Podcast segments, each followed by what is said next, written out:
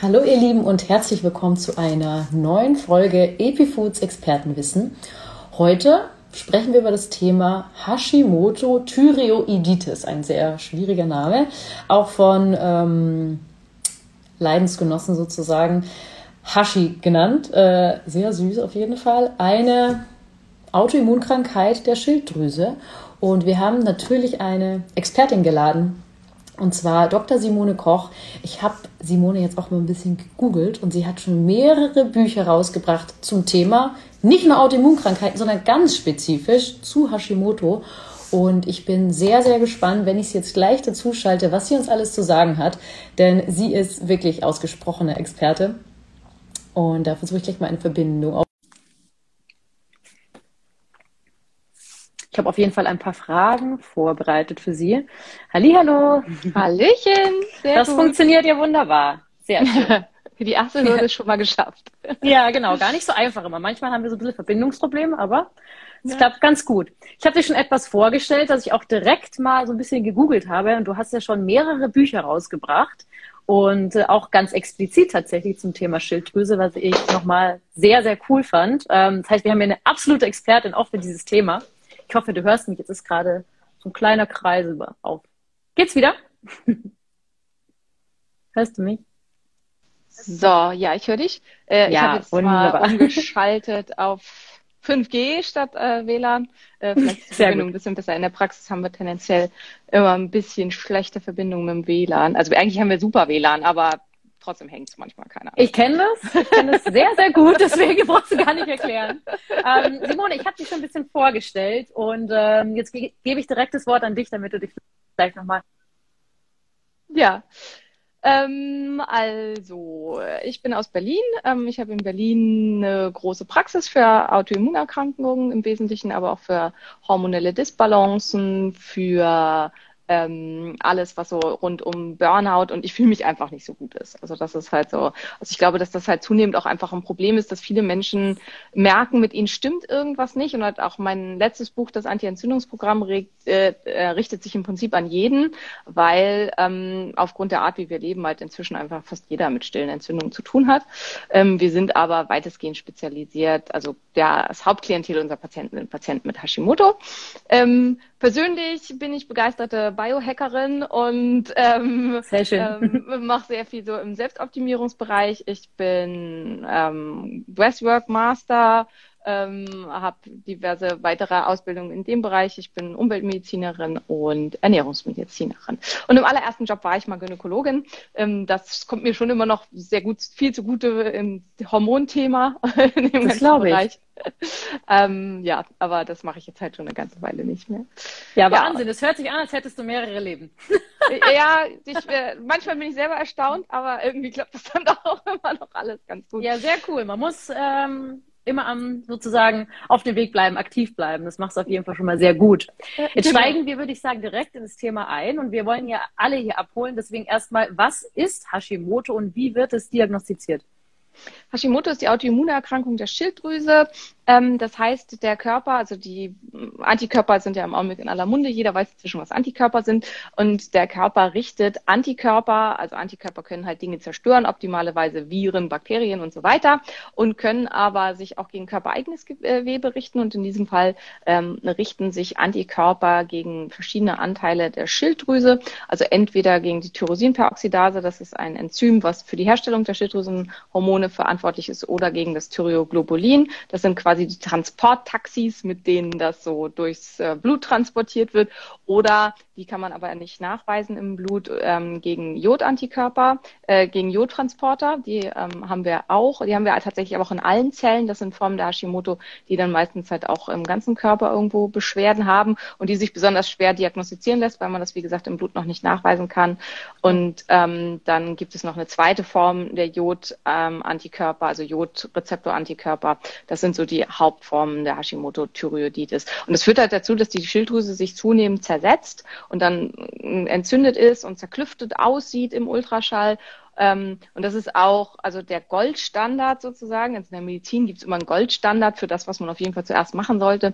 Äh, der Diagnostik ist deswegen auch der Ultraschall. Das wissen viele nicht. Viele denken, ähm, dass man einfach äh, nur Blut abnimmt und dass man es halt nur über Blut diagnostiziert. Aber es gibt, wie gesagt, auch ähm, ganzen Anteil an Hashimoto-Erkrankungen, die sich einfach der Blutdiagnostik entziehen. Und das würde man, wenn man rechtzeitig guckt und zum richtigen Zeitpunkt guckt, im Ultraschall sehen ähm, wird aber oft so ein bisschen vernachlässigt. Und im Ultraschall sieht die Schilddrüse dann einfach so weiß, entzündet und zum Teil halt wie angefressen aus. Und mhm. ähm, das ist mhm. so die Diagnostik, die man hat. Und dann gibt es verschiedene Formen. Bei den einen ähm, wird die Schilddrüse sehr groß, wie, also schwillt quasi an, wie durch Entzündung. Das kann man sich auch einfach so ähnlich vorstellen. Also wenn ich jetzt rausgehe und ich knick um, dann wird mein Knöchel wahrscheinlich sehr stark anschwellen, ist aber nicht mehr funktionstüchtig. Und so ist das bei der Schilddrüse auch. Wenn sie entzündet ist, dann wird sie sehr groß, schwillt sehr stark an, ist aber nicht mehr funktionstüchtig. Und ähm, äh, dann, und dann gibt es die andere Form, wo die Schilddrüse einfach sehr stark zerstört wird. Und ähm, also das nennt man die atrophe Form. Hier wird sie zunehmend kleiner. Und es kann halt im schlimmsten Fall auch sein, dass irgendwann eigentlich überhaupt kein Schilddrüsengewebe mehr übrig ist. Ähm, da zersetzt der Körper halt in ganz großer Menge die Schilddrüse. Ja, das wäre so. Ein schneller okay. Überblick. sehr ich hoffe, schön, es war sehr nicht schön. kompliziert. Nein, überhaupt gar nicht. Und man kann sich ja auch im Nachhinein immer noch mal anhören. Dementsprechend ist es äh, schön auf jeden Fall, wenn du auf, immer auf den Punkt kommst, was du sehr gut machst. Ähm, welche Symptome könnten jetzt Probleme der Schilddrüse vermuten? Weil wie du ja anfangs schon gesagt hast, äh, Leute kommen zu dir und sagen, mir geht's quasi nicht so gut. Aber was sind da jetzt diese so klassischen Symptome? Ja, also das ist die klassischen Symptome, sind die Symptome der Schilddrüsenunterfunktion und das Gewichtszunahme ohne Veränderung der ähm, Lebensgewohnheiten, sind brüchige, trockene, stumpfe Haare, teigige Haut, Ödeme, Einlagerung ähm, von Wasser ähm, in der Haut, starke Müdigkeit und Erschöpfung sowie Muskelschwäche. Das sind die klassischen Symptome der Schilddrüsenunterfunktion. Ähm, tatsächlich ist es aber so, dass die Hashimoto-Thyreoiditis unendlich viel weitere Symptome macht, weil für fast alle Prozesse im Körper ähm, T3 notwendig ist. Also wenn wir uns mhm. die ganzen anderen Hormonketten angucken zur Herstellung der Rezeptoren, also da, wo die Hormone dann andocken, damit die in die Wirkung kommen, von zum Beispiel Adrenalin, Noradrenalin, Serotonin, Oxytocin, ähm, Melatonin, diversen Geschlechtshormonen und so ist T3 notwendig, also das aktive Hormon der Schilddrüse. Und die alle können nicht richtig wirken, wenn ich nicht ausreichend T3 zur Verfügung habe. Und das führt dazu, dass ich dann halt Symptome haben kann, wie das Gefühl, nicht mehr ausreichend lieben zu können, wie nicht mehr schlafen zu können, wie ähm, unglücklich zu sein, Depressionen zu entwickeln, wie überall Muskelschmerzen zu haben, wie einfach überhaupt nicht mehr richtig in Gänge zu kommen und ständig, ja, weiß nicht, lahm und antriebslos zu mhm. sein ähm, und so weiter und so weiter. Also in unserem Buch Happy Hashimoto haben Yavi und ich deswegen einfach, um das halt darzustellen, haben wir so eine Doppelseite nur mit Symptomen, um einfach klarzumachen, wie viele unterschiedliche Symptome es geben kann, weil das ist halt das, was oft so schwer macht. Und ich nehme mir halt äh, als Vergleich, warum wer welche Symptome entwickelt, nehme ich immer so das, den, äh, den Reihenhausvergleich. Also wenn man eine Reihenhaussiedlung hat und da steht ein Haus leer, wenn einer anfängt, da seinen Müll reinzuschmeißen, dann machen das alle anderen auch. Und dann sieht halt irgendwann der Garten von diesem Reihenhaus völlig vermüllt aus. Und welches Reihenhaus leer steht in unserem Körper, das ist halt immer unterschiedlich. Und bei manchen mhm. steht quasi das Leberhaus leer und dann leidet halt die Leber ganz stark darunter, dass die Schilddrüse nicht richtig funktioniert. Und der nächste ist super anfällig mit den Haaren und hat halt super schnell Haarausfall und total brüchige Haare und so. Und der nächste, ähm, da ist die Nebenniere, das sehr vulnerable Organ, was halt ähm, mhm. Probleme hat und so weiter. Also deswegen sind die Symptome halt auch so unterschiedlich, weil wir von der Genetik alle ganz, ganz unterschiedlich sind, was ja, glaube ich, auch so ein bisschen euer Thema ist. Ja, absolut. Super interessant, ja.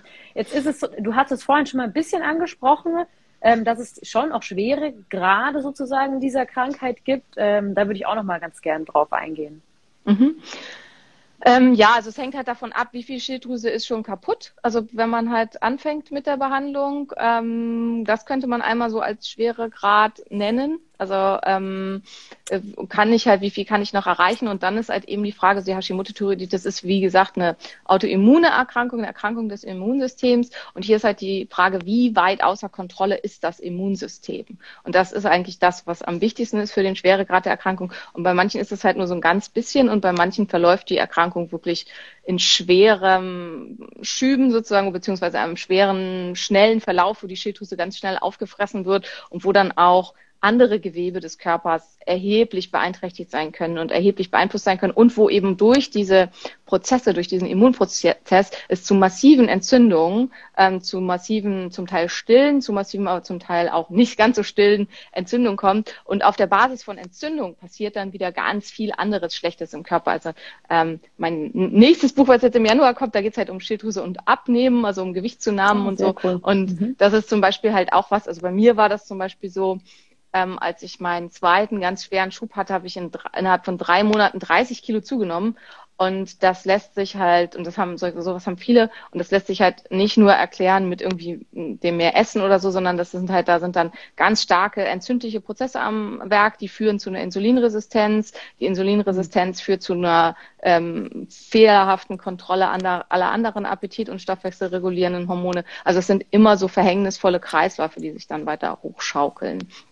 Ähm, Wahnsinn. Ja. Hm. Und man teilt die Erkrankung eigentlich ein in drei äh, Verläufe, also wo man sagt am Anfang, ähm, die Erkrankung ist schon da, aber wir haben eigentlich noch keine Symptome. Also wir könnten schon Antikörper nachweisen, wenn das äh, eine, äh, eine Form ist, wo Antikörper nachweisbar sind, aber wir haben noch keine Symptome. Dann gibt es die Form, wo wir noch nichts nachweisen können aber wo wir schon zum Teil erhebliche Schwankungen der Schilddrüsenhormone haben. Das ist die besonders schlimme ähm, äh, Form sozusagen für viele, weil wenn sie zum Arzt gehen, dann kann es sein, sie erwischen gerade den Zeitpunkt, wo wirklich alles in Ordnung ist und ah, keiner mhm. äh, kann ihnen sagen, was eigentlich das Problem ist. Und ähm, ja, wo es halt dann einfach dazu führen kann, dass es da ganz, ganz, ganz problematisch ist, ähm, weil ihnen gesagt wird, alles in ihrem Kopf, das ist alles psychiatrisch oder psychosomatisch oder wie auch immer. Und tatsächlich ist es halt der Zeitpunkt der Hashimoto-Thyreoiditis, wo es immer mal wieder zu so kurzen Phasen kommt, wo sehr viel Schilddrüsenhormone da sind, was ein Überfunktionssymptom auslösen kann, und Phasen, wo ganz wenig Schilddrüsenhormone da sind. Und das kann am Befinden schon erhebliche Einschränkungen machen, aber es lässt sich noch nicht gut diagnostizieren. Und dann die nächste Form ist dann die wirklich fulminant sichtbare Erkrankung, also wo dann die Antikörper hoch sind, die Schilddrüse schon im Ultraschall total zerbröckelt aussieht und das ist dann halt quasi eigentlich schon das Endstadium. Ganz optimalerweise versucht man sie halt in den vorheren Stadien zu diagnostizieren, weil dann kann man wirklich auch noch viel machen.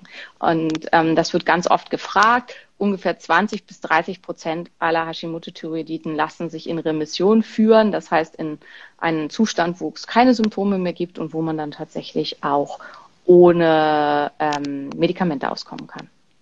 Jetzt würde mich noch persönlich interessieren, wie lang sind die Phasen? Können die total individuell sein oder ist es jetzt so, dass irgendwie Phase 2 irgendwie besonders lang ist? Weil es ist ja tatsächlich so, dass vielen jetzt auch bei den Kommentaren liest man ganz oft, ja, war bei mir genauso, ich wurde vom Hausarzt heimgeschickt, was natürlich furchtbar ist, ja. Ja, ist ganz, ganz unterschiedlich. Also ähm, das kann, es kann sein, dass es inner, also das von Tagen quasi so durchläuft, wenn das halt wirklich eine ganz stark äh, laufende Autoimmunerkrankung ist. Ähm, es kann sein, dass es halt sich über sehr, sehr langen Zeitraum ähm, hinzieht, wenn das halt wirklich einfach eher nur so unterschwellig ist. Und es ist auch, weil hier wurde gefragt, kommt es zu Anfällen. Das ist auch ganz unterschiedlich. Also es gibt den schubweisen Verlauf. Das sind halt Menschen, wo immer wieder alles einfach gut ist und dann kommt es immer wieder zu Autoimmunschüben und dann gibt es halt den ähm, äh, äh äh, progredienten Verlauf, wo einfach die Schilddrüse zunehmend einfach kaputt geht und am Ende halt kaum noch was von übrig ist, gibt's beides. Übrigens, falls ich immer wieder runter gucke, ich schaue hier runter, weil ich mir ein paar Fragen sogar notiere. Also alle die Fragen, ja, die gestellt wird, stelle ich am Ende, damit wir quasi durch unseren Leitfaden schön durchkommen, dass man das, auch wenn man sich am Ende nochmal anschaut, auch noch einsteigen kann. Ähm, also jetzt nicht erschrecken für alle, die die Frage noch stellen. Ich schreibe mir das auf und dann kommen wir am Ende nochmal dazu. Ähm, jetzt kommen wir zu einer ganz, ganz wichtigen Frage, die, glaube ich, super, super viele interessiert. Und ich glaube, die ist auch ein bisschen kontrovers, was ich jetzt auch tatsächlich so im Netz gelesen habe, ob es eine Heilung dieser Krankheit gibt.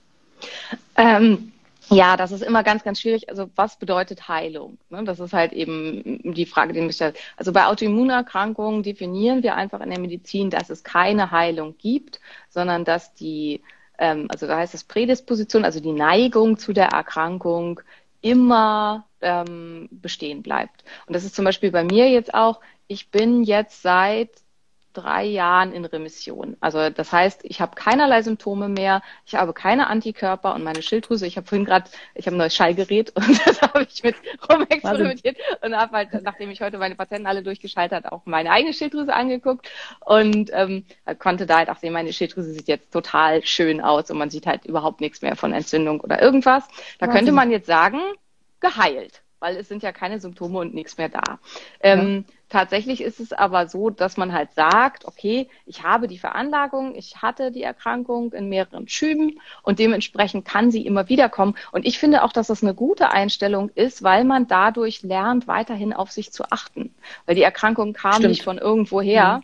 Und ich finde, wenn man halt die Einstellung hat, ich bin geheilt, dann geht man wieder vielleicht dahin, wo man vorher war, und dann sind wir bei Albert Einstein, ähm, Wahnsinn ist immer das gleiche zu tun und ein anderes Ergebnis zu erwarten, dann ist es halt relativ wahrscheinlich, dass man wieder einen Schub entwickelt. Und das ist halt wieder so da als wie vorher.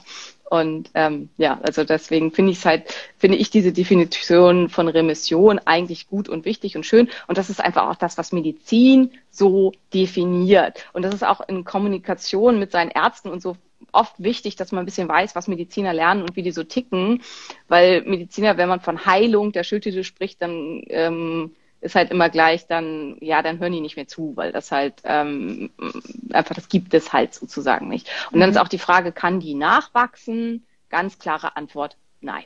Also die Schilddrüsenzellen, die Zellen der Schilddrüse können sich dreimal im Leben teilen. Ähm, wenn diese Teilungen abgelaufen sind, dann war's das. Also die wächst nicht mehr nach, die kann nicht wieder zurückkommen. Was halt tatsächlich passieren kann, ist, dass ähm, die Schilddrüse vorher ganz, ganz doll geschwollen war und dann auf die Normalgröße ähm, wieder zurückschrumpft, weil sie eben nicht mehr geschwollen ist, wie mit dem Knöchel, was ich vorhin als ähm, Beispiel hatte. Und was auch sein kann, ist, dass die Schilddrüse halt so stark Entzündung war, dass sie ihre Funktion nicht mehr wahrnehmen konnte. Und dass, wenn die Entzündung raus ist, ich auch mit einer kleineren Schilddrüse, vor allen Dingen, wenn ich vielleicht zeitgleich auch noch geschafft habe, mein Gewicht zu reduzieren, weil eine kleinere Wohnung braucht einfach weniger Energie als eine große. Also das ist halt einfach so und braucht halt ein kleiner Körper weniger Schilddrüsenhormone als ein großer. Ähm, dann kann es sein, dass ich halt ohne Hormone auskomme und dass meine Schilddrüse wieder normal funktioniert. Mit Nachwachsen hat das nichts zu tun. Verstehe. Jetzt kommen ähm, auch schon, ich glaube, die Frage interessiert jetzt auch sehr viele, weil jetzt schon auch eine passende reingerutscht ist. Ähm, du hast vorhin auch schon angesprochen, du hast jetzt ein neues Gerät.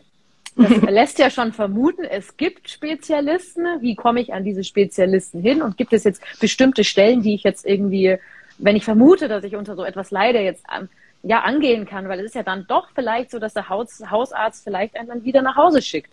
Ja, ähm, ja, wie komme ich da ran? Also im Zweifelsfall, also wir, äh, es gibt natürlich Kassen, die dieses Hausarztsystem haben, wo man vom Hausarzt überwiesen werden muss, aber grundsätzlich kann man eigentlich in Deutschland einfach zum Spezialisten gehen, wenn man das möchte ähm, und kann den halt einfach aufsuchen. Wie komme ich an die Spezialisten? Da ist halt auch ganz wichtig, was will ich? Also zum Beispiel, äh, was ich mache und was ich halt ja ähm, erreichen möchte, ist, ich möchte, dass die Autoimmunerkrankung meiner Patienten beheben und ich möchte damit dafür sorgen, dass sie halt, es ihnen gesamtheitlich wieder gut geht, weil die reine Einstellung der Hormonwerte der Schilddrüse hilft den meisten Menschen nicht. Also die reine Gabe von L-Tyroxin oder auch von anderen Schilddrüsenhormonen führt bei den meisten nicht zu Wohlbefinden, was eben damit zu tun hat, mit dem, was ich am Anfang gesagt habe, dass die Autoimmunerkrankung selber zu einer Entzündung im Körper führt und dass die meisten der Symptome durch diese Entzündung verursacht werden und durch die ganzen dadurch losgetretenen unguten Regelkreisläufe.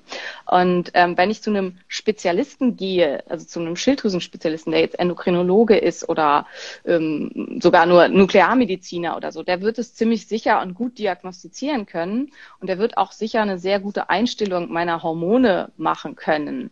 Ähm, aber um die Autoimmunerkrankung und darüber die stille Entzündung aus dem Körper rauszukriegen und so, das wird der wahrscheinlich nicht mal wissen und das wird den auch überhaupt nicht interessieren.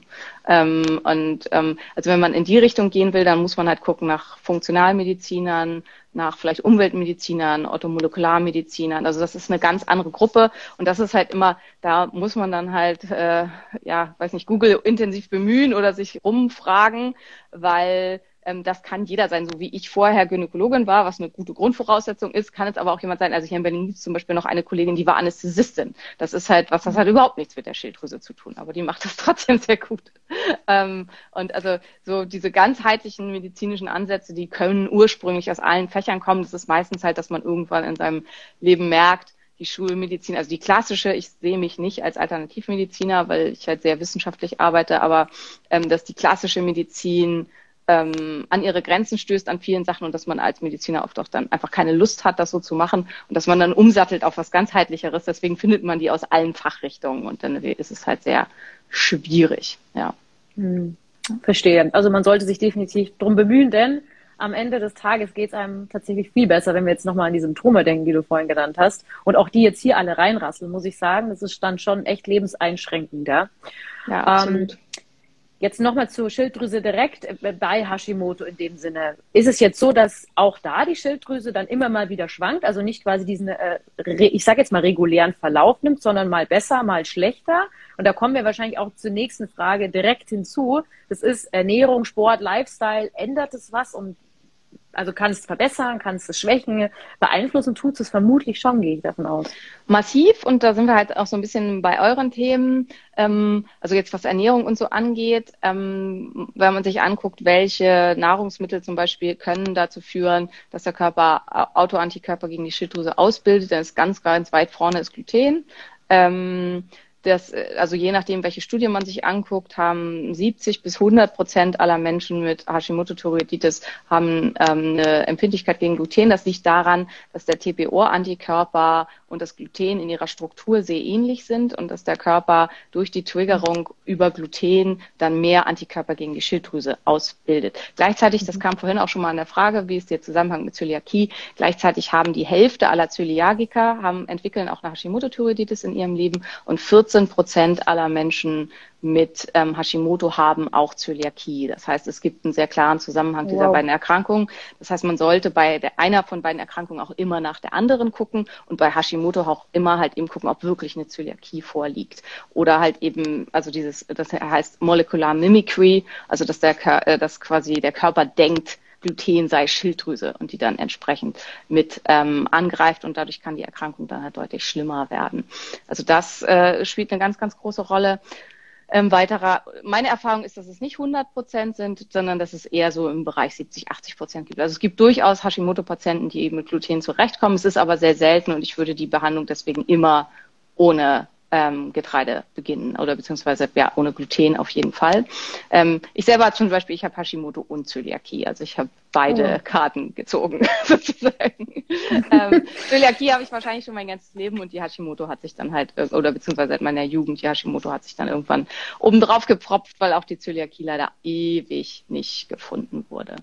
Ähm, Interessantes Thema, das habe ich nämlich auch im Verwandtenkreis. Haben wir jemand, der jahrelang auch wirklich gelitten hat und der hat so ähm, psychisch drunter gelitten. Der hat gemeint, er war wirklich am, am Ende und äh, ist von Arzt zu Arzt. Wirklich, der hat dann erst in den USA Hilfe gefunden. Also es ist auch gar nicht so einfach, diese Zöliakie-Diagnostik zu bekommen. Dabei ist das ja wirklich eine schwerwiegende Krankheit, ja? Ja, ja, absolut. Es ist eine total schwerwiegende Krankheit. Ähm, ich gehe ganz kurz einmal darauf an, was hier kommt. Ich vertrage glutenfreie Nahrungsmittel nicht folgt Epifood, weil glutenfreie Nahrungsmittel sind scheiße. Also das kann man einfach nicht, nicht anders, das kann man nicht schönreden. Ähm, mhm. Das ist halt auch was, wo ich nie zu raten würde. Also das heißt nicht, stell um von Junkfood auf Junkfood ohne Gluten. Weil das ja. wird halt überhaupt keinen Vorteil bringen. Leider. Brot oder vor allem so Toastbrotartiges Zeug ist immer Schrott und tut dem Körper halt überhaupt nicht gut. Und ähm, also ich esse auch keine glutenfreien Produkte, obwohl ich Zöliakie habe. Ähm, eigentlich nie. Also ganz, ganz selten mal für, äh, wenn meine Kinder das irgendwie möchten. Aber selbst die mögen das nicht besonders gerne. ja, die Konservierungsstoffe und alles das, was dann im Endeffekt das Gluten, das Klebeeiweiß ersetzen muss, ist tatsächlich dann schon öfters mal so eine kleine Chemiebombe. Und es ist dann meistens, wenn man eh schon Probleme mit dem Darm hat, dann kommt es dann noch dazu und das macht dann wirklich Bauchschmerzen leider. Genau, absolut, ja. ja. Ähm, zweite ganz häufige Trigger ist Milch. Ähm, Casein macht auch eine sehr häufige Molecular Mimicry zur Schilddrüse. Ähm, plus Casein und Gluten ähneln sich auch, also können auch gegenseitig wieder Kreuzallergenitäten auslösen. Plus Casein, also vor allem das Casein der bunt gescheckten, Holsteiner bunt gescheckten Kuh. Ähm, das enthält Alpha-1-Casein also, und ähm, das sorgt im Körper für die Ausbildung von bestimmten Stoffen, die ähm, auch wieder eine sehr starke Immunantwort machen und hier halt sehr, sehr problematisch sein können. Also das sind die Caseinomorphine.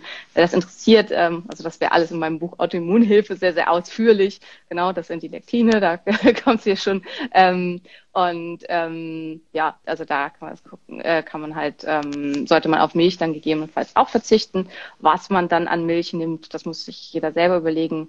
Ähm, in unserem Podcast hatten wir einen ganzen Podcast über Milch, also da könnt ihr gerne mal reinhorchen. Das glaube ich mittlerweile. Glaube ich bei mhm. euch, äh, glaube ich, kann man auch viel über Milch und welche Alternativen sind gut und so weiter erfahren. Absolut, ja. Also ich glaube, da gibt es mittlerweile so unfassbar viele Alternativen, genauso wie ja, ähm, genau. tatsächlich bei Mehlen. Das ist ähm, sind auch tatsächlich ja auch jetzt, ich sage jetzt mal so die Klatschblätter seitenweise gefüllt damit.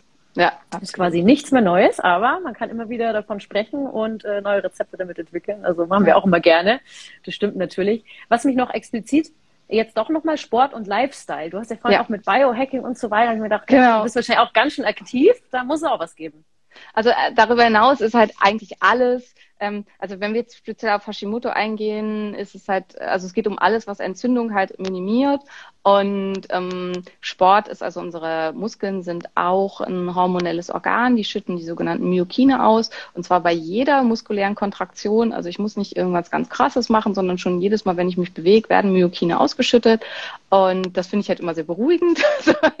ähm, aber man muss ja. halt überhaupt irgendwas tun. Und Myokine sind halt ganz, ganz stark. Ähm, ja hilfreich hier in diesem Zusammenhang und können halt Entzündung ganz stark reduzieren.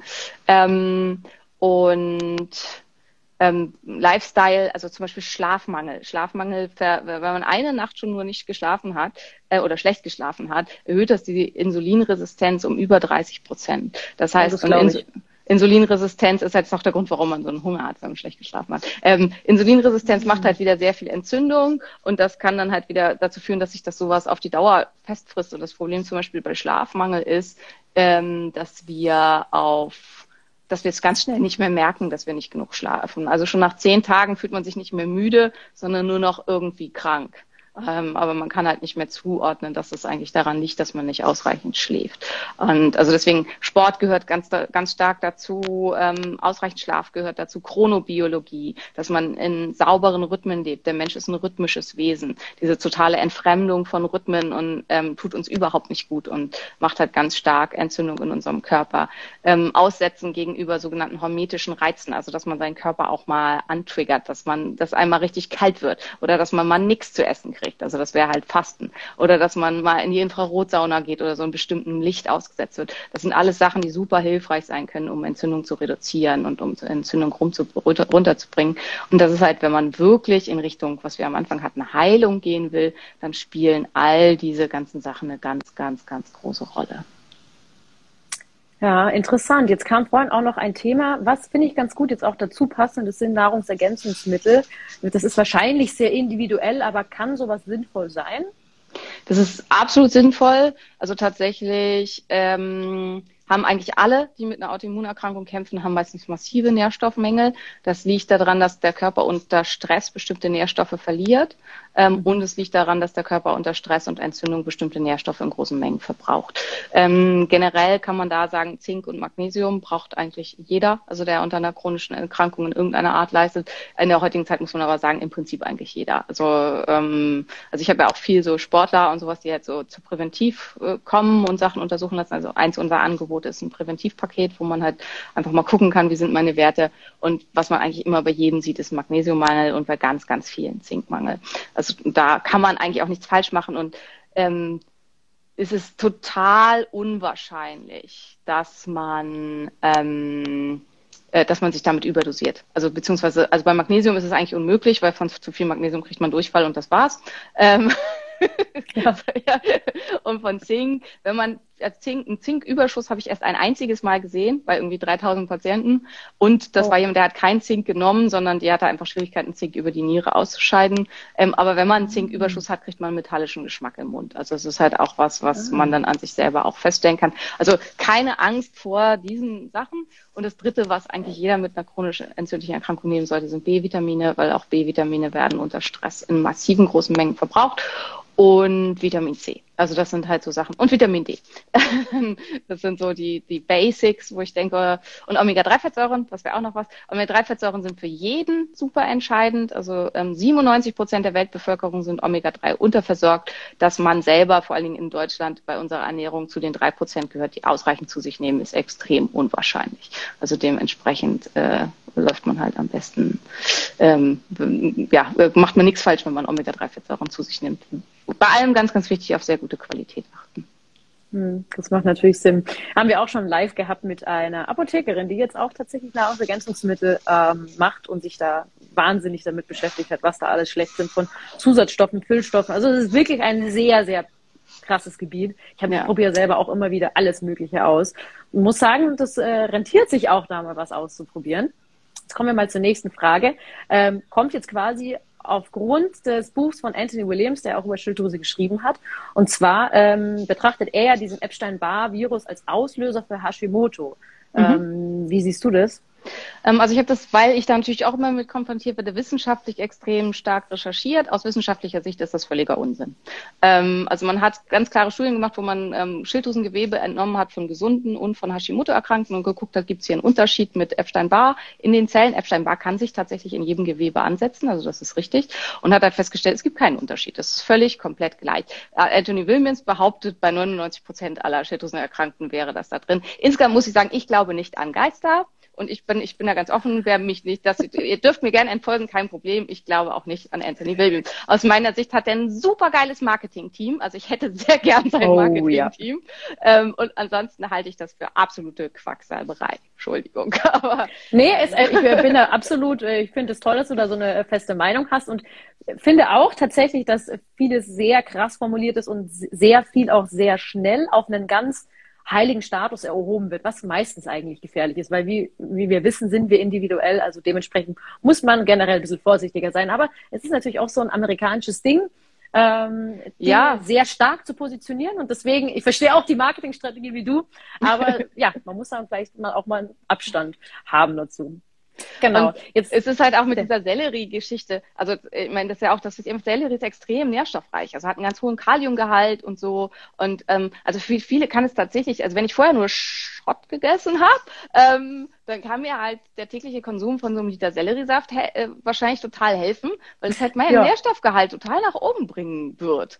Ähm, aber was halt auch sein kann, ich habe eine Oxalsäureintoleranz, was ziemlich viele Menschen mit ähm, Hashimoto-Thyreoiditis haben, dann wird mich dieser Sellerie an den Rand des Zusammenbruchs bringen. Und das ist halt uh. auch oh. was, was man relativ häufig sieht, dass es Leuten dadurch ganz, ganz, ganz schlecht geht. Und deswegen, also mein Ansatz ist halt, wir sind super individuell. Das ist nervig, ich weiß das. Die Leute wollen, dass man ihnen sagt, also wie mit den Nahrungsergänzungsmitteln, was passt für jeden. Und das ist halt auch das, was ihr macht nichts passt für jeden. Wir sind epigenetisch Absolut. und genetisch so unterschiedlich. Also so, ähm, ich bin schwedischer Herkunft und vielleicht jemand, der mir bei mir sitzt, ist vielleicht iranischer Herkunft. Dann sind wir genetisch so weit auseinander, dass ich halt nicht sagen kann, und dann ist vielleicht für denjenigen, der halt aus dem Zweistromland kommt, ist Getreide vielleicht genau das Richtige. Der kann das super verstoffwechseln, der kommt da super mit klar. Das ist eine absolute, von, also die haben schon ganz früh in der Menschheitsgeschichte haben die halt wahnsinnig viel Getreide angebaut und ein Urgetreide wie Einkorn oder so ist für den vielleicht total perfekt. Für mich der Tod.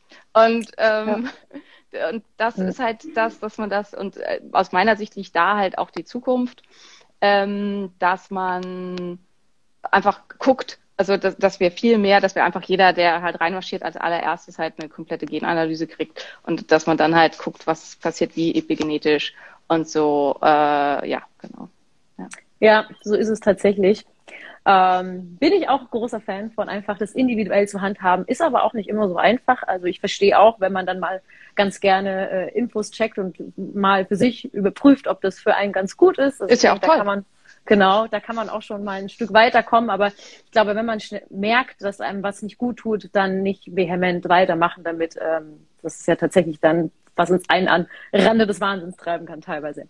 Jetzt ähm, würde ich tatsächlich gerne auf die Community-Fragen eingehen, denn da kamen so ein paar und ähm, witzigerweise ähm, kam auch zum Beispiel, ob immer wieder erhöhte Leberwerte bei Hashimoto normal sind.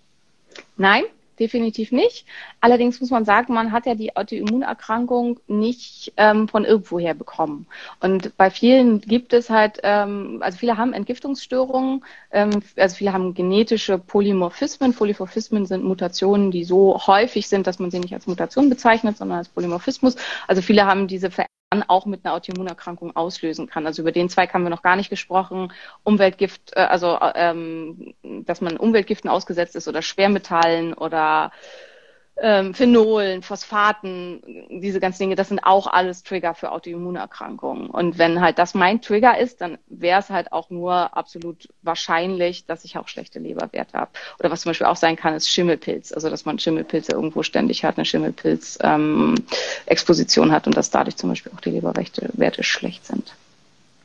Du liest die Frage auch gerade. Erhöhte Leberwerte könnten auch durch Zöliakie verursacht werden? Fragezeichen. Ist genau das Gleiche. Es ist genau das Gleiche wie bei der Hashimoto-Thyreoiditis. Ähm, das ist nicht die Zöliakie, die direkt dafür verantwortlich ist, sondern es ist die Entzündung des gesamten Körpers, die halt dazu führt, dass alle Systeme schlechter funktionieren und dass dadurch eben die Entgiftungsleistungen entsprechend deutlich schlechter funktionieren und die Leber dadurch dann durch bestimmte Stoffe einen Schaden nehmen kann. Ähm, jetzt hat auch jemand gefragt, ob man noch zusätzlich Jod einnehmen soll. Ähm, das ist eine sehr lange Antwort. ähm, ähm, also bei, ist die Schilddrüse akut schwer entzündet, ist Jod ähm, Benzin ins Feuer, weil die Schilddrüse ähm, funktioniert ja nicht richtig. Der Körper greift die Enzyme, die für die Funkt äh, Produktion der Schilddrüsenhormone ähm, verantwortlich ist, an oder halt eben die Schilddrüsenhormontaxis. Und wenn ich plötzlich dafür sorge, dass der Körper akut wesentlich mehr Schilddrüsenhormone produziert, wird logischerweise der autoimmune Angriff schlimmer.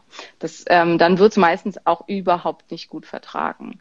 Ähm, aber Jod ist ein essentieller Nährstoff. Der komplette Verzicht auf Jod ähm, führt auch dazu, dass ähm, bestimmte andere Organe kein Jod mehr bekommen, die das dringend brauchen, wie zum Beispiel das Gehirn oder die Brustdrüse oder der Eierstock. Ähm, die sind alle ganz stark auch auf, oder bei den Männern, ich soll immer auch nicht, nicht die Männer ausschließen, es gibt auch Männer mit Hashimoto oder der Hoden, ähm, die, ähm, die sind essentiell angewiesen auf Jod. Also man kann Jod nicht einfach weglassen. Und zum Teil ist diese Empfehlung, Jod, wie der Teufel das Weihwasser zu meiden, sehr, sehr schädlich für Menschen mit Hashimoto-Thyreoiditis. Das heißt, man muss einen Grad dazwischen finden, mit zum Teil vielleicht ganz, ganz geringen Jodgaben, ähm, weil wir sind eigentlich alle Jod unterversorgt. Also in unserer Ernährung, Deutschland ist ein Jodmangelgebiet, wir sind tendenziell Jod unterversorgt.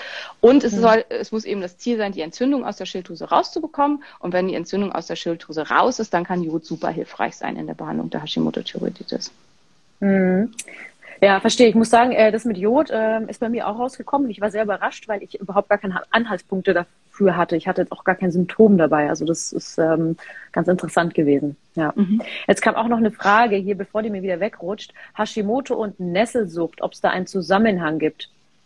Ähm, also es ist wie, hier kamen ganz viele Fragen mit, gibt es einen Zusammenhang zwischen X und Y? Genau. Ähm, der Zusammenhang ist immer die chronisch stille Entzündung. Ist chronisch stille Entzündung im Körper, ist die Wahrscheinlichkeit, dass sich weitere solche Erkrankungen entwickeln, extrem hoch. Also Nesselsucht ist halt ein Zeichen, wo sich Entzündung nach außen zeigt dann plötzlich und als ähm, äh, Histaminosen sind ein Zeichen davon. Also deswegen tritt das halt auch so häufig zusammen auf, dass man dann plötzlich kein Histamin mehr verträgt.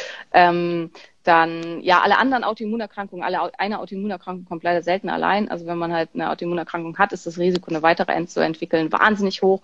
Leider ist auch das Risiko, Krebs im weiteren Leben zu entwickeln, deutlich erhöht. Und also der Ursprung des Ganzen ist die Entzündung und ähm, die entzündliche Lage im Körper. Und dadurch äh, hängt es halt alles zusammen. Aber es ist nicht die Hashimoto, die direkt dafür sorgt, dass man Nesselsucht bekommt oder so. Aber es tritt halt eben häufiger auf, weil eben schon Entzündung da ist.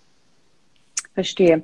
Ähm, zu Diagnostik sind wir am Anfang schon gekommen, weil die Frage jetzt nochmal kommt. Hört sich gerne nochmal im Nachhinein an, dann äh, habt ihr da nochmal eine Erklärung dazu. Ähm, jetzt kam zum Beispiel auch, ob, ähm, man, ob ein OP notwendig ist bei einem Knoten in der Schilddrüse. Nein, ähm, auf keinen Fall. äh, außer es ist Krebs. Ähm, dann ist es logischerweise notwendig. Tatsächlich, die Deutschen operieren sehr gerne. Also die zücken immer gerne gleich das Messer. Unsere umgehenden europäischen Nachbarn sind da viel, viel, viel zurückhaltender bei Schilddrüsenhormonen. Ähm, wer sich da schlau machen will oder eine Meinung einbilden will, kann ich sehr Professor Gartner empfehlen. Der ist der absolute Experte in dem Bereich in Deutschland. Und der ist eher auch, dass er sagt, sehr zurückhaltend. Also ähm, tatsächlich entarten Knoten nicht, sondern wo schon ein ähm, proliferatives, also ein veränderndes Geschehen ist, ist die Wahrscheinlichkeit höher, dass hier auch bereits Krebs ist an irgendeinem einer Stelle. Es ist nicht so, dass aus einem gutartigen Schilddrüsenknoten Krebs werden kann. Und das ist, was viele nicht wissen und was auch tatsächlich viele Kollegen nicht wissen. Und wo dann halt gesagt wird, ja, wir müssen den rausnehmen, weil sonst entartet der nachher. Und ähm, das ist halt ähm, nicht der Fall. Also das muss nicht unbedingt operiert werden. Und ähm, zum Thema OP, weil da vorhin auch die Frage kam, ähm, wenn ich die Schilddrüse rausnehme, ist die Hashi dann weg? Nein. Also wer gut aufgepasst hat, Hashimoto ist eine systemische Erkrankung des gesamten Körpers, wo das Immunsystem sich gegen, körpereigenes Gewebe richtet. Ähm, zum Beispiel die Hashimoto-Thyreoiditis, die sich gegen das Thyroglobulin richtet. Thyroglobulin bleibt bestehen. Thyroglobulin äh, transportiert auch die Geschlechtshormone. Ähm, die Hashi ist dann schlicht und ergreifend nicht weg und sehr gerne gesucht der Körper sich dann ein anderes Organ, was er zerstört. Also insofern ist das nicht hilfreich, in diesem Fall dann die Schilddrüse zu entfernen. Vielen geht es tatsächlich danach schlechter als vorher. Jetzt kommen wir zu einer Frage, die auch tatsächlich des Öfteren kam. Ähm, Kinderwunsch. Was muss ich jetzt beachten, wenn ich jetzt ähm, tatsächlich unter Hashimoto leide, aber einen Kinderwunsch habe? Gibt es da was, auf was ich besonders achten sollte? Die Schilddrüse muss exzellent eingestellt sein. Also es ist, ähm, wir wissen aus der Gyn, dass ähm, ein TSH äh, über eins die Wahrscheinlichkeit, dass man empfängt, also die Konzeptionswahrscheinlichkeit vermindert. Und ähm, deswegen muss die Schilddrüse super gut eingestellt sein. Leider macht man das ganz oft nur bei Leuten, die Kinderwunsch haben. Tatsächlich sollte jeder so eingestellt werden. Also weil es ist für alle besser, weil es zeigt ja auch, ne, Fertilität ist immer das Erste, was bei der Frau hinten rüberfällt. Also wenn irgendwas nicht stimmt, dann sagt der Körper, nee, also Kind wäre jetzt keine gute Idee. Und das ist halt immer das Erste, was verloren geht. Was halt auch bedeutet, wenn ich so eingestellt bin, dass ich schwanger werden kann, dann ist es für meinen Körper insgesamt gesünder. Das sollte ich auch außerhalb vom Kinderwunsch so handeln. Ähm, wird aber leider ganz viel nicht gemacht. Ähm, das ist was, was ganz, ganz wichtig ist. Und dann, also und, und das Zweite ist halt eben, dass sich, wie gesagt, ähm, stille Entzündung führt zu Insulinresistenz, zu Leptinresistenz und das wiederum führt zu Infertilität. Also das kann halt zu ganz vielen Störungen im hormonellen Haushalt führen und kann da ganz, ganz problematisch sein. Ähm, und vielleicht auch noch Schilddrüsenerkrankungen, auch die Hashimoto entwickeln sich leider auf, oft auf einem Jodmangel. Und ähm, der Eierstock, wie gesagt, braucht Jod. Also es kann halt auch sein, dass ein Jodmangel dahinter steht und dass ich dann halt die Entzündung aus der Schilddrüse besonders dringend rauskriegen muss, damit ich dann auch mehr Jod zur Verfügung stellen kann. Das wären so die drei Sachen, die mir primär erstmal einfallen würden.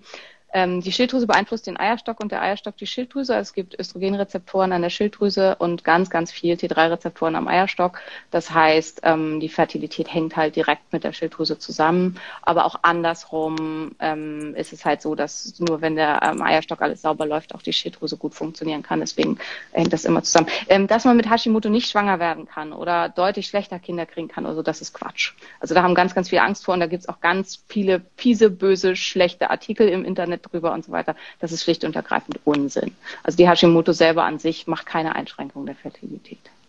Das war schon mal auch definitiv eine positive Aussage zu diesem Thema. Ähm, es kam ganz anfangs schon eine Frage, ob sich jetzt halt ähm, diese Schilddrüsenunterfunktion in Hashimoto auch auf die Gehirnfunktion auswirken kann. Ja, massiv. Also äh, in jeglicher Hinsicht. Also sowohl, dass ich ja am Anfang halt schon gesagt habe, ähm, Serotoninrezeptor, Oxytocinrezeptor, Adrenalin, Noradrenalin. Das heißt, mein Fokus kann total gestört sein, Konzentrationsstörungen können massiv auftreten und dann halt eben, wenn der Stoffwechsel wirklich, der Stoffwechsel, Stoffwechsel wirklich verlangsamt läuft, dann produziert der Körper weniger ATP. ATP ist die kleinste Energieeinheit des Körpers und das energiehungrigste Organ unseres Körpers ist das Gehirn. Und wenn nicht ausreichend Energie da ist, der Erste, der sagt, oh nö, macht mal ohne mich, ist das Gehirn. Und das Resultat sind Wortfindungsstörungen, Konzentrationsstörungen, Brain Fog, Antriebslosigkeit und, und, und. Und manche haben auch wirklich so, also das nennt sich Central Shutdown. Also wenn halt plötzlich keine Energie mehr da ist, dass man wirklich das Gefühl hat, ich muss mich jetzt sofort hinlegen, sonst kippe ich um. Weil halt, das ist wie wenn der Stecker gezogen ist, weil dann halt akut nicht mehr genug Energie da ist und das Gehirn, wenn das Gehirn nicht genug Energie hat, dann reagiert es halt mit einem zentralen Shutdown und dann kann es halt sein, dass man einfach äh, dann in dem Moment super, super, super müde und erschöpft ist. Ja. Und das ist halt auch da, also das zweite größte Organ, es ist halt wirklich äh, nicht wirklich ein Organ oder beziehungsweise was am stärksten mit dem Gehirn um die Energie konkurriert, ist das Immunsystem. Und dann kann man sich halt ganz klar, äh, einfach schon überlegen, wenn ich halt einen akuten äh, Schub oder irgendwas habe, dann ähm, kann es halt eben sein, dass ich, äh, dass ich dann halt die ganze Energie ins Immunsystem gebe und das dann einfach für die für die Hashi kein, äh, also für die Hashi fürs Gehirn keine Energie mehr da ist. Das kam vorhin auch als Frage, kann eine Gewichtsabnahme auch ein Symptom sein? Ja, wenn es eine stark verlaufende progrediente Autoimmune ähm, Reaktion ist, dann kann es auch zu einem Gewichtsverlust kommen. Besonders häufig sieht man das und besonders ausgeprägt bei Rheuma. Rheuma-Patienten haben halt massiv, eine massive Entzündung, massive Immuntriggerung und da verbraucht das Immunsystem tatsächlich 600 bis 700 Kalorien am Tag nur für das Immunsystem. Und das zieht es halt alles andere, allem anderen weg. Und dadurch kann es halt tatsächlich kommen, dass man dann entweder sehr, sehr viel isst und ständig Hunger hat oder dass man drastisch an Gewicht verliert. Da die Erkrankung durch die Entzündung gleichzeitig auch noch Adrenalin, Noradrenalin mehr vermehrt ausschüttet, die einen Appetitverlust machen, nimmt man meistens ab. Wahnsinn. Tatsächlich kam auch zum Beispiel sowas wie Herzstolpern oder chronische Muskelschmerzen hier. Ähm, kann sich wahrscheinlich auch darauf auswirken, oder? Genau, das sind alles klassische Symptome im Prinzip, die halt entstehen durch den T3-Mangel. Also ähm, jede Zelle des Körpers braucht T3 jede einzelne Zelle. Und ähm, also das darf man sich halt im Zusammenhang mit Hashimoto immer mal wieder auf der Zunge zergehen lassen, weil wenn ich nicht ausreichend T3 zur Verfügung habe, funktioniert tatsächlich nichts mehr richtig gut. Und dann ist es halt eben diese Reihenhaus-Geschichte. Äh, also wenn mein Reihenhaus quasi der Muskel ist, dann kann es halt sein, ich habe ständig Muskelschmerzen. Ähm, oder wenn mein Reihenhaus halt eben, ähm, was ich die Haut ist, dann kann es halt sein, dass ich da Symptome habe und so. Also dadurch, dass jede Zelle irgendwie T3 braucht, ähm, wird halt das System als erstes reagieren, was am schwächsten ist, also was am stärksten Schwierigkeiten da hat. Und ähm, ja, weil das auch vorhin gefragt hat, warum wissen das so wenig Ärzte? Schilddrüse macht im Medizinstudium drei Stunden aus. Drei Stunden. Und ähm, wow. das ist halt gar nicht, dass irgendwie, dass, äh, das ist irgendwie, also ich, ich bin total, ich finde dieses Ärzte-Bashing ganz schrecklich. Also die meisten Ärzte haben ihren Job ergriffen, weil sie den Menschen helfen wollen und Ärzte ist echt kein schöner Job. Also, also kein, schon ein schöner Job, aber kein, kein, also ein sehr zeitintensiver, sehr anstrengender Beruf. Und wenn ich mir irgendwie einen Porsche für die Tür stellen wollen würde, dann hätte ich mir einen anderen Job ausgesucht. Also um halt da super reich zu werden, dann ist ganz, ganz viele andere Sachen besser. Und viele sind halt immer, die Ärzte wollen sich nur bereichern, weil hier vorhin auch schon kam, irgendwie, ja, Privatpraxis mit so einem Smiley. Da. Ähm, die Kassen zahlen das nicht. Punkt. Also es liegt halt überhaupt nicht daran. Ich wäre total froh, wenn die Kassen das, was ich mache, bezahlen würden. Tun sie aber nicht. Also es gibt halt den Wirtschaftlichkeitsparagraph in Deutschland, der besagt, es darf nur das Notwendigste gemacht werden und alles, was ich tue, ist nicht notwendig, weil es halt den ähm, äh, äh, nicht dazu, also es ist halt darüber hinaus, dass es das Leben des Menschen erhält und das ist das Einzige, was unser Kassensystem interessiert, dass man damit leben kann, dass, dass man gerade noch so lebt und dass man ähm, seinen Job nach Möglichkeit noch wahrnehmen kann. Und das war es dann auch. Also ob es uns gut geht, ob wir glücklich sind, ob wir, weiß ich nicht, guten, äh, weiß nicht, Sex gut empfinden können, ob wir Liebe spüren können, ob wir Kinder bekommen können, ob unsere Haare schön sind, ob wir uns irgendwie jeden Tag nur auf die Straße schleppen und ob man halt jeden Tag nicht weiß, wie der nächste laufen soll, das ist egal. Das ist tatsächlich so traurig das ist. Das ist den Krankenkassen völlig egal. Ja. Hoffen wir mal, dass äh, unser Gesundheitssystem aus dieser Pandemiezeit was lernt. Ich denke nämlich, ja, also auf bessere Zeiten. Definitiv ist da einiges falsch, aber ich denke, durch viel Aufklärung und dass man auch darüber redet, dass es so nicht mehr weitergehen kann, denke ich, ist schon auch vielen geholfen, einfach sich damit auseinanderzusetzen, ähm, wie dieses System funktioniert. Das haben viele ja auch anfangs nicht verstanden. Dementsprechend auch vielleicht mal ein kurzer Schwenk ähm, über das Gesundheitssystem in Deutschland. Vorhin kam auch noch eine Frage, wie es generell ist mit den Werten. Gibt es irgendwelche Normwerte, Zahlen, T3, T4, wie das ausschauen soll? Oder sagst du, nee, das kann jetzt mal ähm, so sein, aber du hast jetzt trotzdem ein Problem? Also, kann, also hat man quasi seine eigenen äh, Idealwerte oder gibt es wirklich welche, die, wo, die müssen so sein, sonst ist drunter einfach scheiße, drüber einfach auch also über oder unter der Norm ist scheiße. Wobei einige fühlen sich sehr wohl bei etwa 100 Prozent oder vielleicht so ein kleines bisschen sogar drüber. Also das ist meistens, wenn die Rezeptoren nicht gut reagieren, also wenn der Körper insgesamt auf die Hormone nicht gut reagiert, dann kann es halt sein, dass ich sehr viel brauche, um in einer guten Funktion zu sein. Das gibt es tatsächlich. Ähm, drunter fühlen sich die meisten halb tot und ähm, ansonsten ist halt, also es wird immer gesagt, die Schilddrüsenhormone sollten oberhalb des äh, unteren Drittels der Norm sein bis zum oberen Drittel der Norm. Also in dem Bereich sollten sie sich irgendwo befinden. Es hat aber jeder tatsächlich so ein bisschen seine eigenen individuellen perfekten Werte. Also zum Beispiel bei mir ist das so, ich fühle mich eher wohl im unteren Drittel der Norm, weil ich bin, ich was merkt man jetzt ja schon so ein bisschen, ich bin ja eh schon so ein bisschen überstimuliert. Also ich bin tendenziell halt immer ein bisschen drüber, immer ein bisschen zu aktiv, immer ein bisschen vielleicht auch zu laut, ich weiß nicht. Und ähm, wenn ich meine Schilddrüsenhormone, also aktuell nehme ich ja schon ganz lange nichts mehr, aber früher, wenn ich meine Schilddrüsenhormone zu hoch eingestellt habe, dann bin ich manisch. Also dann gehe ich halt meiner ganzen Umwelt auf die Nerven und, äh, und mir selber auch. Und ähm, das passt für mich also nicht. Und für andere passt es aber sehr gut. Das heißt, so ein bisschen muss man schon auch find, rausfinden, was ist das, was für mich optimalerweise ähm, passt. Oft wird halt gerade so über der Norm eingestellt, damit fühlt sich eigentlich niemand wirklich wohl. Verstehe. Ähm, jetzt ist es so, dass äh, viele auch schon gefragt haben, wie oder wo werden jetzt diese Werte abgenommen? Gibt es jetzt da irgendwie so einen Tipp, wo du sagst, geh am besten äh, vielleicht direkt zum Labor, weil es gibt zum Beispiel auch bei Bluttests, habe ich jetzt schon oft den Tipp bekommen, umgehe den Arzt, geh direkt zum Bluttestlabor, dann musst du quasi, kannst in dem Sinne noch ein bisschen was sparen, sage ich jetzt mal, weil es natürlich dann doch eine kostenspielige Angelegenheit, wenn man sagt, man möchte das jedes Jahr ein, vielleicht sogar zweimal machen. Ja. Ähm, Gibt es da vielleicht auch einen Tipp bei Schilddrüsenwerten? Ja, also man kann entweder direkt zum Labor gehen, wobei das aktuell auch gerade schwierig ist, weil die Labore halt keinen Endpatienten nehmen, gerade wegen Ansteckungsrisiken und so weiter. Aber ähm, Normalerweise geht das, dass man einfach direkt zum Labor gehen kann. Ähm, ja, hier wurde mehrfach RT3 gefragt. RT3 macht tatsächlich nur noch ein einziges Labor in Deutschland ähm, und zwar das Kirkmann-Labor in Mainz und alle anderen schicken da hin. Also mein Labor zum Beispiel mhm. schickt auch zu denen hin. Ähm, das muss man halt wissen. Also deswegen ist es halt sehr wahrscheinlich, wenn man zu seinem Hausarzt geht, dass er nicht mit einem Labor zusammenarbeitet, wo überhaupt eine RT3 bestimmt werden kann. Auch hier sind wir wieder bei den Kassensachen. Wenn ich keine ähm, Schilddrüsenerkrankung in meiner Vorgeschichte ist, steht mir nur ein TSH zu. Das heißt, ähm, ich kriege die freien Werte einfach nicht als Kassenleistung, außer mein Arzt ist total nett und macht es halt einfach für mich. Außer ich gehe zum Endokrinologen oder, also das wäre halt eine Möglichkeit, um die Werte so auf Kasse zu kriegen. Oder ich gehe zum Frauenarzt und sage, ich habe Kinderwunsch, wenn ich eine Frau bin. Weil für den Kasus gibt es ein extra Budget, was außerhalb der normalen Kassenleistung ist. Das sind so Sachen, die muss man wissen. Ähm, also das kann man zum Beispiel machen. Ähm, ja, also das wäre so die Möglichkeit. Ich bin halt auch für mich, also ich selbst, obwohl ich ja mein, ich bin privat versichert, halt als selbstständig und so weiter, ich mache trotzdem immer alles auf meine eigene Kasse, weil mich das halt viel zu sehr nervt, damit irgendwem drüber diskutieren zu müssen, was ich jetzt irgendwie haben will oder nicht. Das komplette Schilddrüsenpanel FT3, FT4 und TSH kostet 33 Euro. Und bei den allermeisten Menschen, natürlich nicht bei allen, aber bei den allermeisten Menschen, wenn man mal drüber nachdenkt, was für was für Quatsch man alles 30 Euro ausgibt, dann kann man Absolut, sich mit alle halbe Jahr mal Schilddrüsenhormone gönnen. Ja, also vor allem, wenn man Symptome hat, wo man sagt, äh, man möchte definitiv einfach sein Leben ein kleines bisschen verbessern, dann ist es auf jeden Fall wichtig. Ähm, Jetzt habe ich tatsächlich hier noch eine Frage, die auch ganz interessant ist, weil Wechseldosen kenne ich jetzt auch aus dem Freundeskreis, dass bei denen sozusagen mal empfohlen wird, weniger mehr.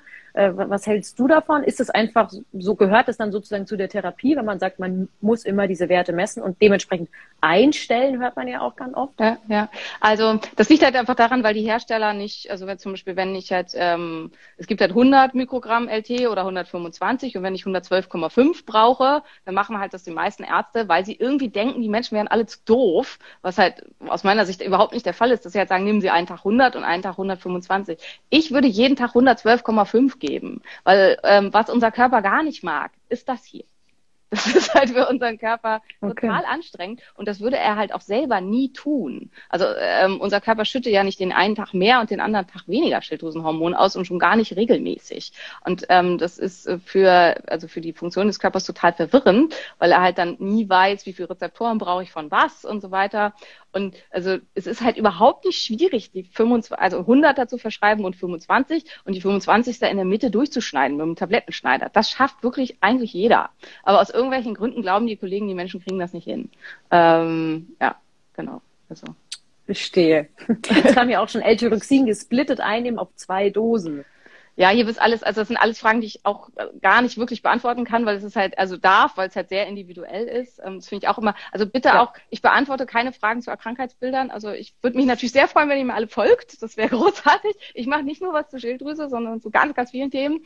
Aber ich beantworte keine persönlichen Fragen zu eurer Krankheitsgeschichte, weil ich das erstens, das ist mein Job und mache ich nicht. Aber zweitens, vor allen Dingen, ich darf es nicht. Also laut Berufsrecht ist die Beantwortung von Fragen speziell. Und ob man L-Tyroxin gesplittet einnehmen sollte oder nicht, ähm, gibt es keine generelle Antwort drauf. Tatsächlich hat L-Tyroxin eigentlich so eine lange Halbfestzeit, dass es keinen Sinn macht. Aber wenn jemand halt eine ganz schlechte Aufnahme hat, dann kann es zum Beispiel trotzdem Sinn machen, dass man das halt auf zwei Dosen aufsplittet. Deswegen gibt es dafür keine generelle Antwort, wie zu ganz, ganz vielen Sachen leider nicht. Also das ist halt, ich weiß, es nervt die Leute immer, dass man immer sagt, es kommt drauf an. Aber tatsächlich ist es halt ist so. Es kommt drauf an. Simone, wir haben jetzt äh, fast eine Stunde gesprochen und ich finde, du hast uns so wahnsinnig viele Infos gegeben. Ähm, ich finde, wir sollten zu einem Ende kommen, weil wir haben jetzt wirklich, wirklich geilen Content, den man sich jetzt auch nochmal sozusagen ähm, auf dem Weg in die Arbeit oder so anhören kann im Nachhinein. Also wird natürlich auch gespeichert, kann man sich von vorne anhören. Es kamen viele Fragen auch die wir natürlich am Anfang schon beantwortet haben, deswegen wurden die jetzt nicht nochmal gestellt natürlich. Ähm, wie gesagt, du hast ein wunderschönes äh, Profil hier, du hast tolle Bücher. Ich glaube, äh, man macht absolut keinen Fehler, dir zu folgen, sondern kann nur was dazulernen. Ähm, selbst wenn man, sage ich mal, jetzt kein Hashimoto hat, sondern wie du schon sagst, äh, Hormone, äh, Schilddrüse generell, generell Gesundheit äh, in Anbetracht, Anbetracht deiner äh, Expertise ähm, ja, also hilft auf jeden Fall weiter. ich freue mich, danke dir. Äh, jetzt gebe ich noch mal das Wort an dich, du möchtest noch was sagen. Ich wollte nur sagen und andersrum oder vice versa, wie der Mediziner sagt, weil ich habe jetzt ziemlich viele auch von meinen Leuten gesehen, die ich halt bei, bei mir häufig in den Kommentaren sehe.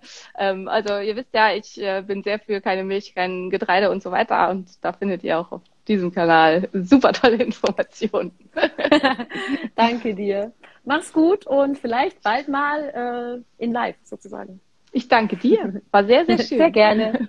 Ein Bis bald, mach's gut. Dir Tschüss. auch. Ciao, ciao.